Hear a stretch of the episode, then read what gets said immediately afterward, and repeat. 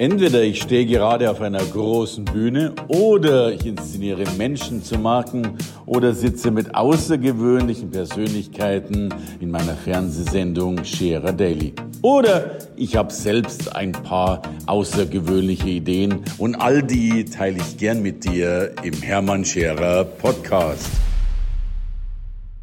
Und heißt ja auch, du, berätst Unternehmen, ich weiß, dass du sie sehr gut berätst, eben deshalb, weil du diese Dinge so schön zusammenbringst. Und ich stelle die nächste These auf. Du hast einen begeisternden Vortrag gehalten, du hast einen Weltrekord aufgestellt, du warst sensationell auf der Bühne.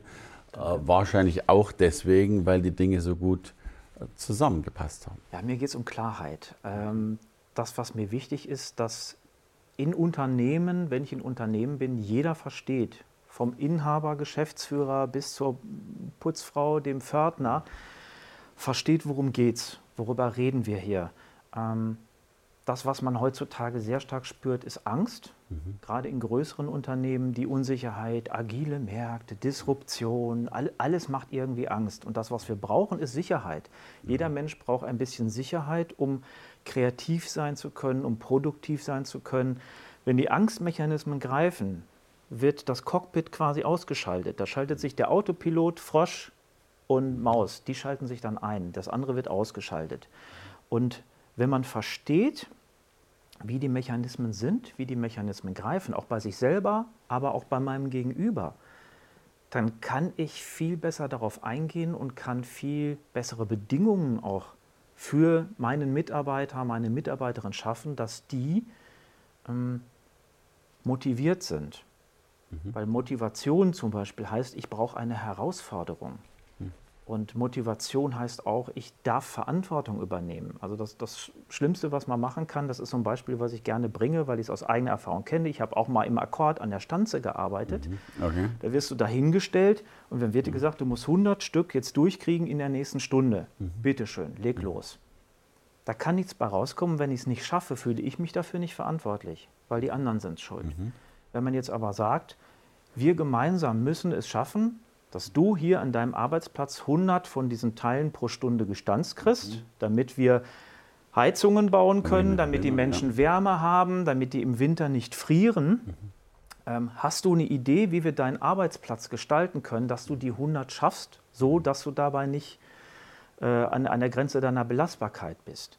Da werden ganz andere Systeme bei mir als an, angesprochen. Ich kann Verantwortung übernehmen, ich darf kreativ werden, ähm, ich habe ein klares Ziel, das Ziel muss erreichbar sein. Mhm. Und das sind alles Faktoren, die wichtig sind, um Motivation zu erzeugen.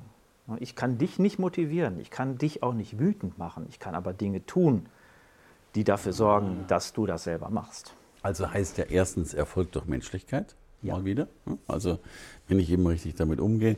Und du sagst ja den zweiten so wichtigen Satz, äh, ich sage ja auch immer, äh, Motivation gibt es nicht. Motivation ist der Versuch, Menschen zu manipulieren, Dinge zu tun, die sie aus freien Stücken nicht tun würden. Aber ich kann ein Klima schaffen der Motivation. Ich kann ein, ein, ein Umfeld schaffen, damit die dann sich selbst entwickeln lässt. Genau. Also ich kann dafür sorgen, dass jemand eben die idealen Rahmenbedingungen hat und das bedeutet eben Menschlichkeit. Menschlichkeit heißt zu verstehen, wie funktionieren wir Menschen? Und das versuche ich eben, da gibt es viele Methoden, das zu erklären. Ich versuche es mit der Methode der Neurowissenschaften zu ergründen, ähm, weil für mich das eben sehr in die Tiefe geht, was unser Verhalten, was unsere Emotionen angeht, was unsere Entscheidungen angeht. Und ähm, ich glaube halt, dass äh, man darüber eben auch durch wissenschaftliche Studien sehr viel erklären kann. Und gerade wenn man mit Unternehmen zu tun hat, ähm, da geht es viel um Zahlen, da geht es viel um Belege.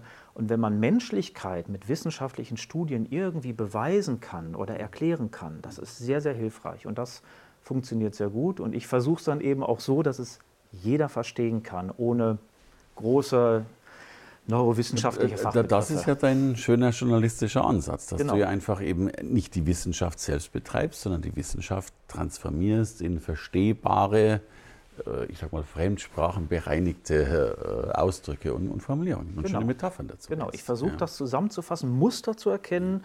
Es, in manchen Bereichen widersprechen sich die Neurowissenschaftler, aber in vielen Bereichen sind sie sich einig. Und das ist so das, was ich rausziehe. Und ich versuche es immer zu erklären wie beim Kochen.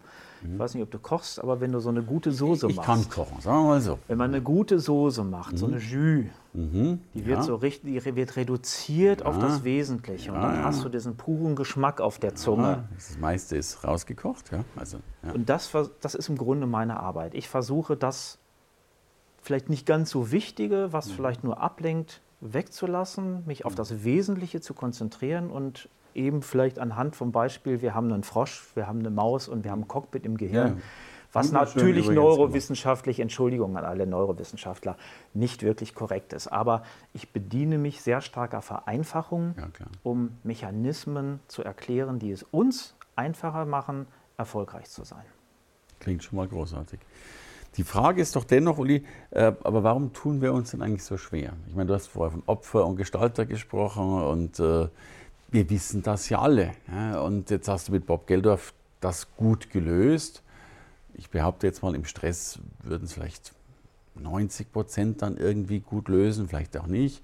Vielleicht würden auch viele wirklich sagen, Mensch, dann hab mich mal gern, mein Chef ist schuld, weil der hat mir erst vor zehn Minuten gesagt, dass du da bist. Was können wir Menschen denn noch aktiv tun, um tatsächlich die besseren Menschen zu werden und besser mit uns als Gestalter statt als Opfer umzugehen? Also es hat sehr viel mit dem Glauben an sich selber zu tun und es hat sehr viel damit zu tun, auch das ist wieder neurowissenschaftlich beweisbar, das ist das Spannende daran, ähm, welches Bild wir uns selber im Kopf erzeugen, auch von uns selber oder ähm, wo wir sein möchten. Du benutzt sehr gerne den Masterplan von Udo Lindenberg, den er mal irgendwo in irgendeiner Kneipe Ja. in sehr frühen Jahren aufgezeichnet Hamburg hat angeblich, ja. ähm, der sehr genau skizziert, welches Bild er erschaffen hat von sich selber in der Zukunft. Dieses Antizipieren, wo möchte ich hin, wo möchte ich sein, in sich hineinfühlen, wie fühlt sich das an. Und wenn man dann diesen Response bekommt, gespiegelt bekommt, das fühlt sich toll an, dieses Bild zu behalten und daran zu glauben. Ähm, weil wir haben nur sehr begrenzte Möglichkeiten. Wir waren ja eben bei 40 zu 11 Millionen.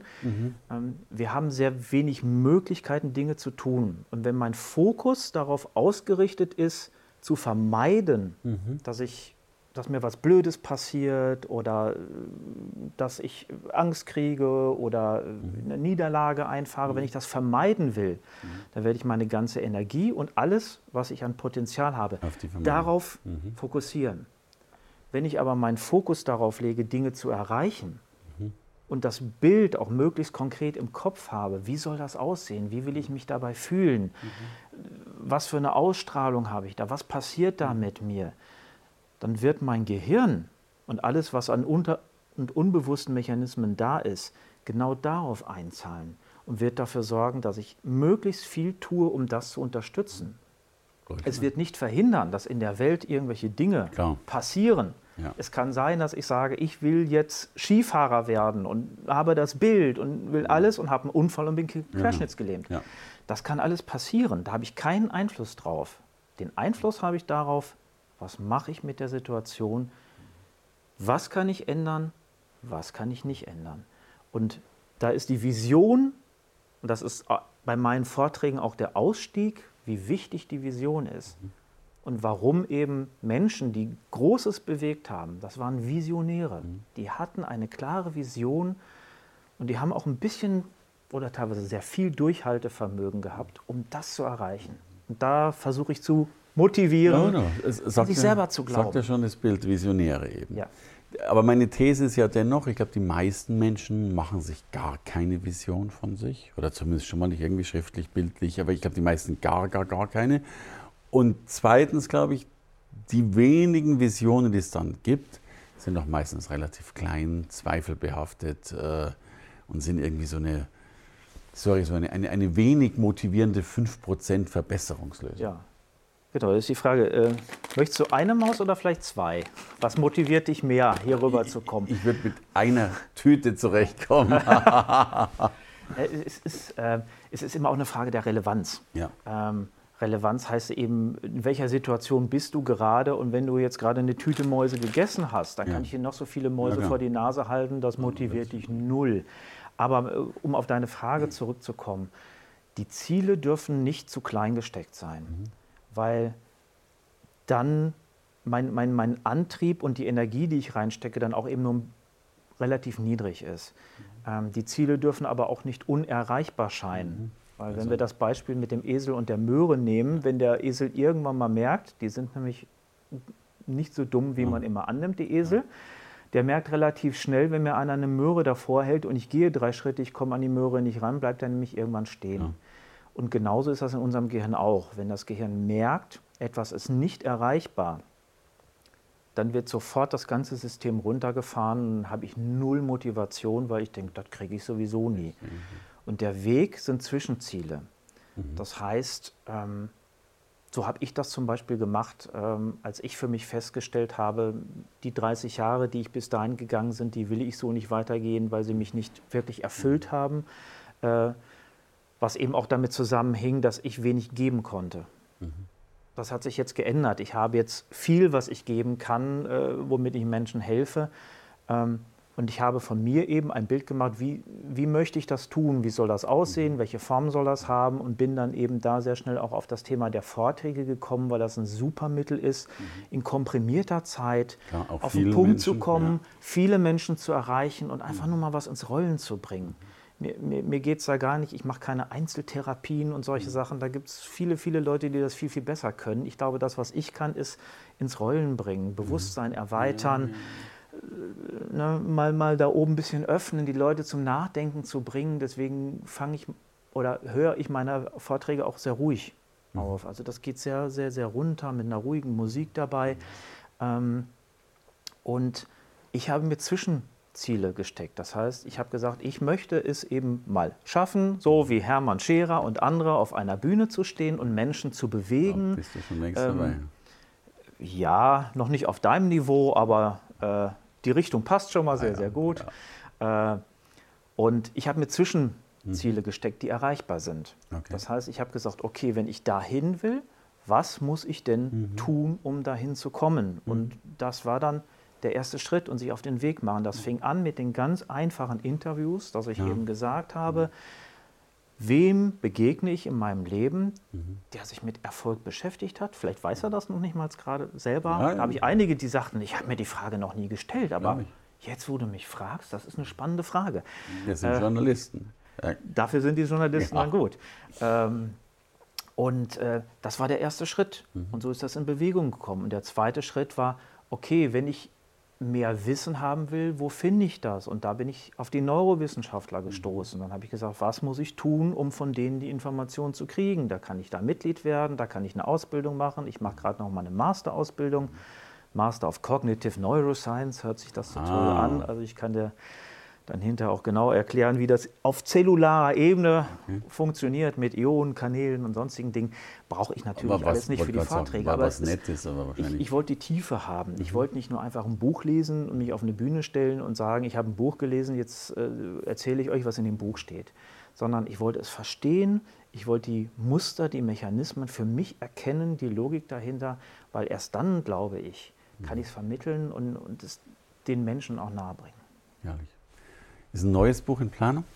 Schon irgendeine Ja, Zukunftsidee? äh, es gibt ja hier wenig neurowissenschaftliche Ansätze in dem Buch. Ich reiß das hier und da mal so ein bisschen an, aber das Ziel ist eigentlich genau hier aus meinen dreien, aus äh, Frosch, Maus und Cockpit, ein Buch zu machen, das dann heißen soll, Erfolg liegt zwischen den Ohren. Hm, Und was vielleicht auch dem einen oder anderen Unternehmer, Unternehmerin den Mut macht, darüber nachzudenken, ähm, Menschlichkeit in Unternehmen zu bringen, schadet nicht ja. sondern letztendlich ist es sogar für den Profit gut. Ist ja das, was viele Philosophen sagen, dass es durchaus, dass du Menschlichkeit oft nicht per Appell reinbringst. Aber wenn wir jetzt gerade lernen und in dieser äh, Zeitgeschichte sind wir wohl gerade lernen, dass Menschlichkeit auch Profit bringt, machen es viele, äh, vielleicht nicht wegen der Menschlichkeit, sondern wegen dem Profit, Aber letztlich ist es ja egal. Hauptsache die Menschlichkeit findet äh, einen größeren Platz. Ja, wobei ich äh, sagen muss, aus eigener Erfahrung, Ja. aus vielen Gesprächen, auch denen, die im Buch sind, es kommt ja die Frage, was hat Geld mit Erfolg zu tun? So bin ich dann ja auch auf dich als Interviewpartner gestoßen, weil du mal einen, einen Blogbeitrag, äh, E-Mail rausgeschickt hattest. Äh, Erfolg ist nicht das Ziel, wo du dich so ein bisschen aufgeregt hast über die Leute, die mit Geld, Auto und sonst wie posen und meinen, ja, das ja, wäre ja. Erfüllung. Äh, Das ist es nämlich nicht, weil wir Menschen sind von unserer Natur darauf angelegt zu geben. Okay. Und wenn wir nicht geben können, bekommen wir keine Erfüllung. Das hat auch mit Neurotransmittern und solchen Dingen zu tun. Äh, Erst wenn wir geben, belohnt uns unser Gehirn. Erst wenn wir Hindernisse überwinden, belohnt uns unser Gehirn mit unter anderem Morphium, hat man jetzt herausgefunden. Also, du musst nirgendwo irgendwas anbauen, Wow. du musst Muss geben. nur was geben. Hingabe, Frank Asmus, ne, äh, auch einer der Leute, die du äh, ja auch als äh, Experten in, in deinem Umfeld dabei hast, äh, der sagt ja auch immer wieder, Hingabe macht frei. Und wenn wir Hindernisse überwinden, wenn wir geben, dann bekommen wir Erfüllung. Wenn wir nehmen, belohnt uns unser Gehirn dafür nicht. Wir also- kriegen kein Morphium, keine Opiate. Also wenn du ein echter Junkie werden willst, äh, gebe viel im Aber das Leben. ist gesunder Junkie. Ja, ja, Gesunder Junkie. Also ich, ich sage den Spruch anders, ich finde auch so, also living is giving. Ne? Ja. Also herrlich, Das ist so. herrlich. Ja, dann sage ich ein herzliches Dankeschön, dass du mir deine Zeit gegeben hast. Äh, ich hoffe, ich konnte ein bisschen was, jetzt will ich dir was zurückgeben, damit ich Gerne. äh, das auch so hinkriege. Aber ich freue mich schon auf die Mäuse und sage danke für dieses großartige Gespräch. Ich glaube, die Menschheit braucht genau das, äh, noch die Fähigkeit, die Bilder im Kopf zu entwickeln, um eben eine Stufe weiterzukommen. Danke, Uli Funke. Ich danke dir. Und guten Appetit. Dankeschön. Danke fürs Reinhören in den Podcast. Wenn du mehr von mir wissen willst, komm zu meiner Veranstaltung Hermann Scherer Live. Infos und Sonderkonditionen für dich als Podcast-Hörerin oder Hörer findest du unter www.hermannscherer.com/bonus. Bis bald im nächsten Podcast.